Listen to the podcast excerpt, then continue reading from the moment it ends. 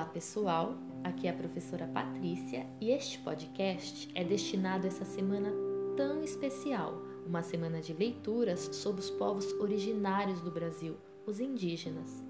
As leituras que compartilharei com vocês abordarão sobre a arte, a importância da arte para a etnia tupi-guarani, como a dança, a música está presente em todos os momentos da vida deles.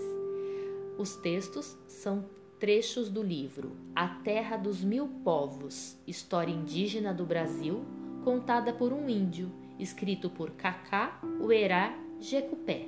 Vamos lá? Tupã foi durante o primeiro grande ciclo da Terra, com Jacairá, Kiel, a Mãe Terra, foi verdadeiramente povoada. Era a época das tribos pássaros e dos povos arco-íris. As tribos pássaros deixaram os mistérios sagrados para a humanidade, que estava por nascer. Já no segundo grande ciclo, comandado por Caraí Ruetê, o Senhor do Fogo Sagrado, que, criou a roça para o nascimento e desenvolvimento do Homem-Lua e da Mulher-Sol, que gerou a tribo vermelha, que por sua vez, dos mistérios herdados, principou a elaboração do Aviu Rapitá, é desse momento remotíssimo que vem a raiz das culturas dos povos da floresta. Cada grande ciclo impôs desafios próprios ao amadurecimento das tribos humanas. O grande desafio do ciclo de Jacairá, que se manifesta na terra, ora como neblina ou bruma, ora como um grande amanhecer circundado de relâmpagos em vestes rosadas, foi a coragem para a liberdade coragem de penetrar em seu sagrado mistério. Aqueles das tribos pássaros não ousaram deixar como herança para os futuros filhos da terra a qualidade do medo, que, com o movimento das estações, foi tornando um espírito que se agarrou nos ossos humanos, gerando tempos depois as diversas formas de escravidão.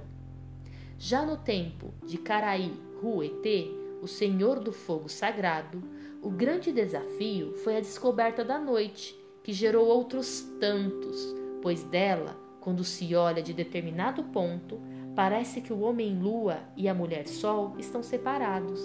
E desse ponto nasceram três espíritos: o espírito do sono, o espírito do sonho e o espírito da ilusão. E cada um desses filhos da noite criou para as futuras gerações sua própria realidade. No tempo de Tupã, o senhor dos trovões e das tempestades, comandante das sete águas, o grande desafio foi o poder. A bênção colocada na orelha esquerda chama-se Aranducuá, inteligência, e a posta na orelha direita, Mbaqueuá, sabedoria. Na cabeça humana fez sua pintura chamada pensamento que não é outra coisa senão seus raios e seus trovões sagrados em ação. E o corpo são as águas das emoções e dos desejos que se movimentam para criar e destruir.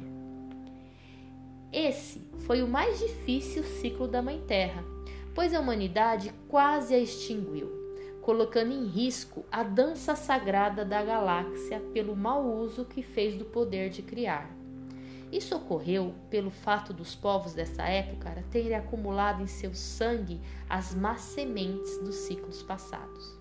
Os espíritos do medo, do sono, da ilusão, da escravidão, do sonho nublaram o ser de esquecimento, o que gerou no ciclo de Tupã a posse, a disputa e o apego, ampliados pela consciência do poder. Tupã reagiu, lhe dando todo o mal com o sal da terra. As águas abraçaram a mãe, para que ela não morresse desse mundo. No ciclo anterior de Caraí, o fogo separara o que tinha que separar e unira o que tinha que unir.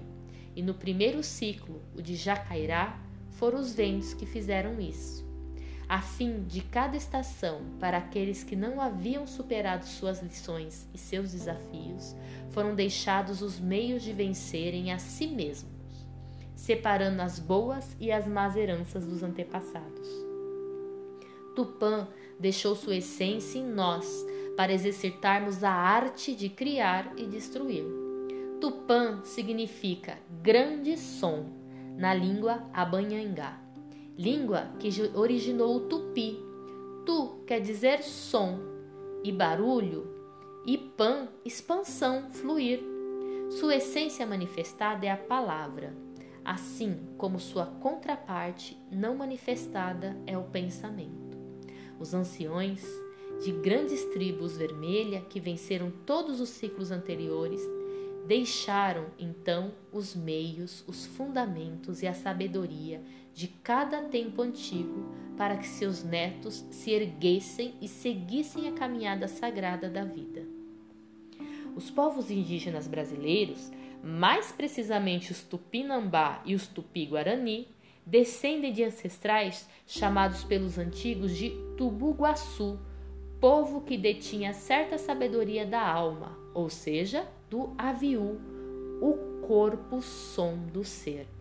A partir dessa sabedoria, ligada a uma ciência do sagrado, eles desenvolveram técnicas. Na verdade, intuíram técnicas de afirmar, afinar o corpo físico com a mente e o espírito.